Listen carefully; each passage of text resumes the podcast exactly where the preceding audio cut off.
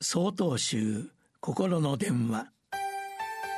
今週は「史上最高のコーヒー」と題して北海道永禅寺斎藤隆明さんのお話です。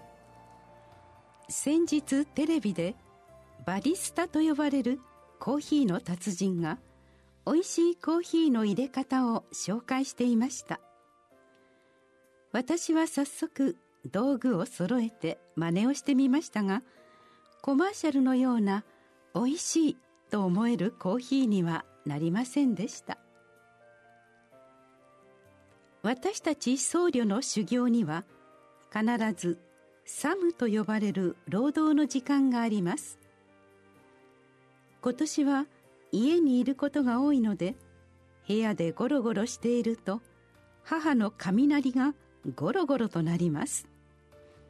そこで強制的にサムをするのですが自発的でないものはやっていても何か面白くありません。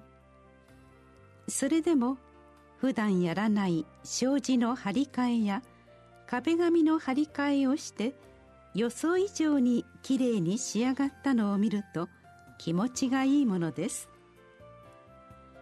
一方で人の目を気にしこれだけやったんだと褒められたいという欲が働いています。そんなある日自発的に庭の草取りをしました。時計も持たず昼食も取らずただがむしゃらに取り組み終わってみると2時間が経っていました。家に入ると母がコーヒーを入れてくれました。私は何も期待せず普通に飲みました。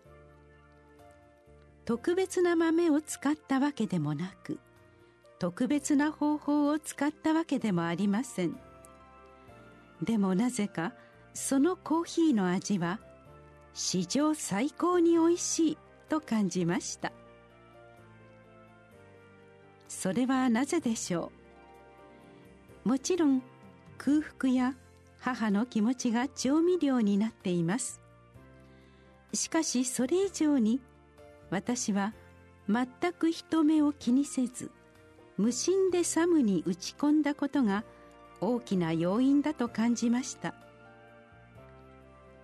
また美味しいコーヒーを飲むためにサムを大切にしていきます。よかったら皆さんも試してみてください。